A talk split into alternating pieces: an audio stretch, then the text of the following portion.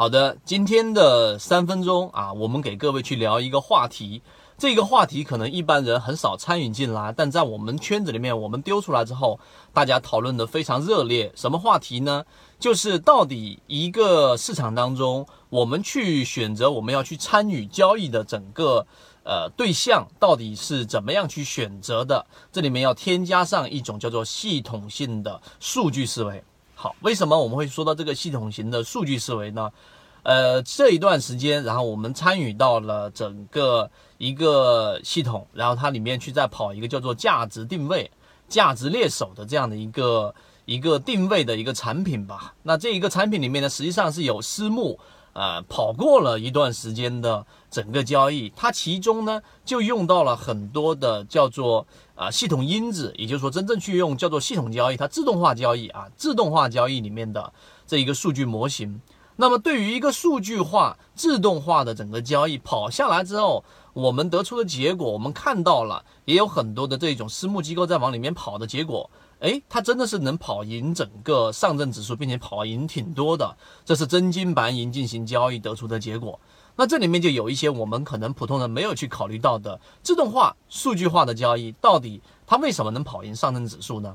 这就是我们要去讲的一个思维。首先，它里面有一个叫做因子啊，因子就是每一个我们所考虑的，无论是板块也好，还是你去做的个股类型也好。它能跟上证指数有存在着一种叫做正关联跟负关联，或者是完全零关联。那这里面就有一个叫做很有意思的东西，就是我们怎么样去寻找到跟整个上证指数，或者说跟整个大盘、跟整个上证指数三千多只个股能够找到联动性关联的整个因子啊？那这里面就包含了像贝塔因子，当贝塔的因子如果大于一，就代表它们之间是属于正相关的。啊，也就是整个大盘涨，哎，它也会跟着涨，这是一个正相关嘛。那么相反的负负一，哎，那实际上就属于一个负相关的整个过程。那如果为零的话，就代表是完全不相关的。这是第一个我们要去了解到的观念。第二个。那么普通交易者，我怎么去判断市场当中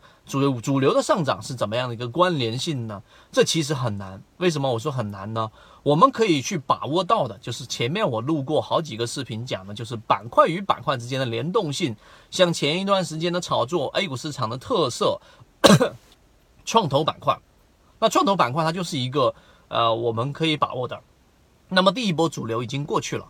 那第二波主流是谁呢？那我们就可以根据哎，对于板块的这一个启动和板块当中涨停个股所占的比例，以及整个板块当中的龙头个股是不是市场当中的最大龙头，来判断这个板块是不是一流的主流板块，还是次主流板块，还是关联性的板块。但是呢，有很多是我们没办法把控的，就像是这一段时间涨幅。最好的、最具有很强正关联的是一种类型的个股，就是什么呢？最近一个月波动率最小的这一种个股类型，关联度是被关联因子达到了百分之十二啊，其他的都是百分之三、百分之五、百分之三、百分之五。哎，这个就很有意思了。那么我们就可以直接从这一个类型的个股当中筛选出，哎，大概十几、二十只，甚至三十只左右。全部是属于最近三千多只个股当中，一个月内波幅、一个月内跌幅大，但是振幅小的个股，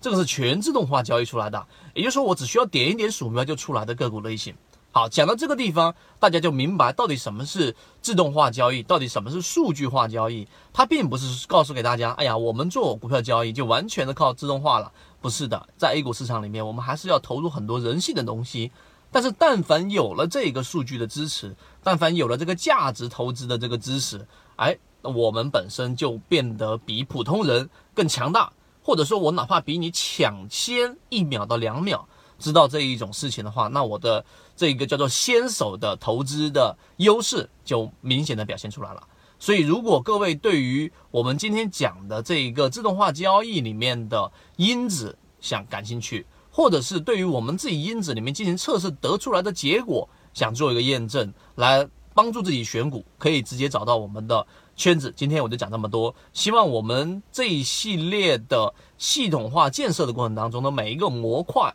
对于你的交易能够有很实质性的帮助而在我们圈子当中，我们确确实实已经经过检验走下来了啊！这个就是我们今天讲的内容，希望来说对各位有所帮助或者启发。今天就这么多，好，各位再见。